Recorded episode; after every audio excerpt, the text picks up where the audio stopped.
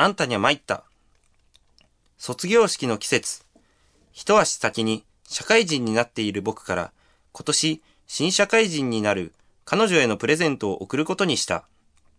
ただ僕の考えだけでなく、彼女から先にお願いされたのが非常に気が利かなくて残念なところだったが、気を取り直して一緒に買いに行くことにした。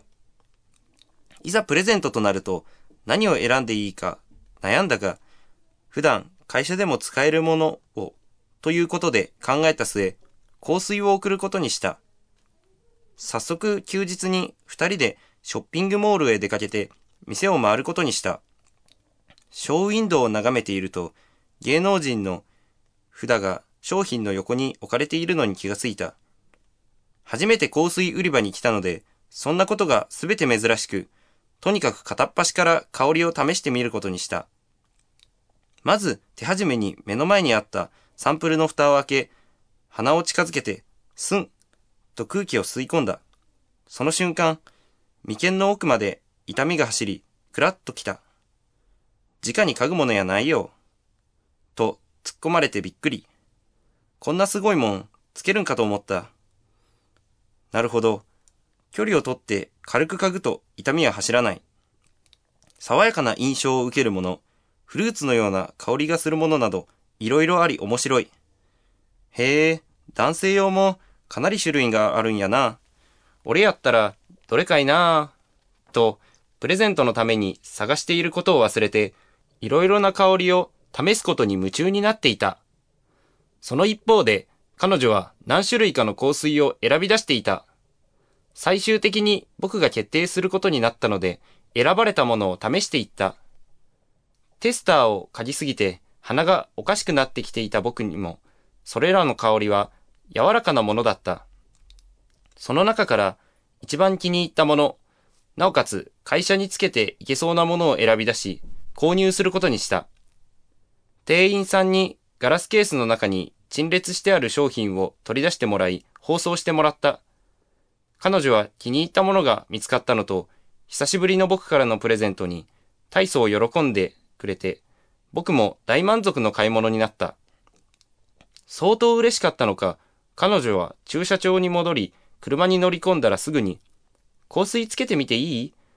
と言ってきたので、僕はシートにもたれて待つことにした。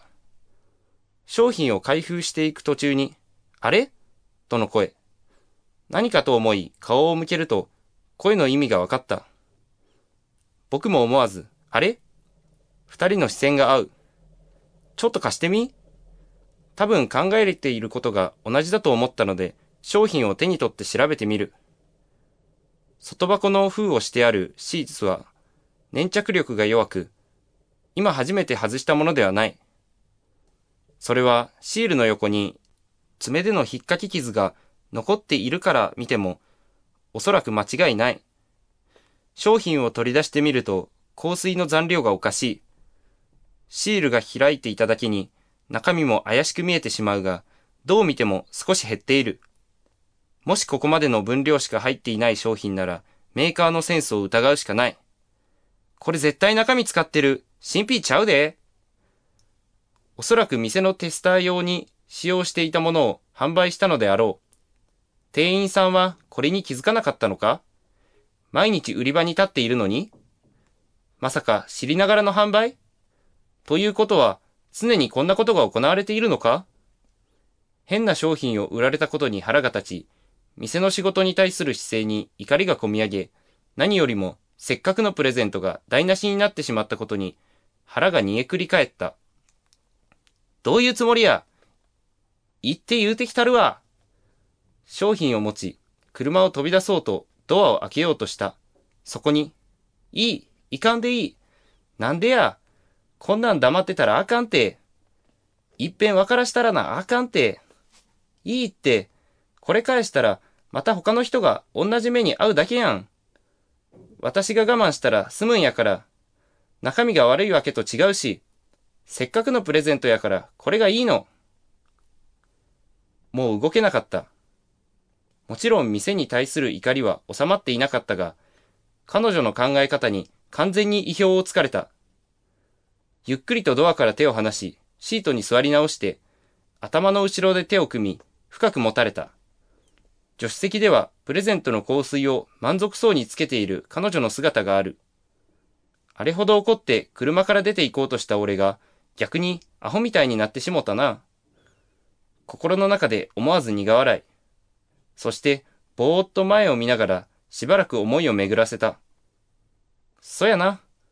まあ、ええか。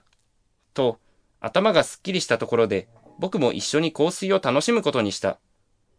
おー、実際につけたらまた違うなほんま、これにしてよかったわ。それにしても、今回は見事にやられた。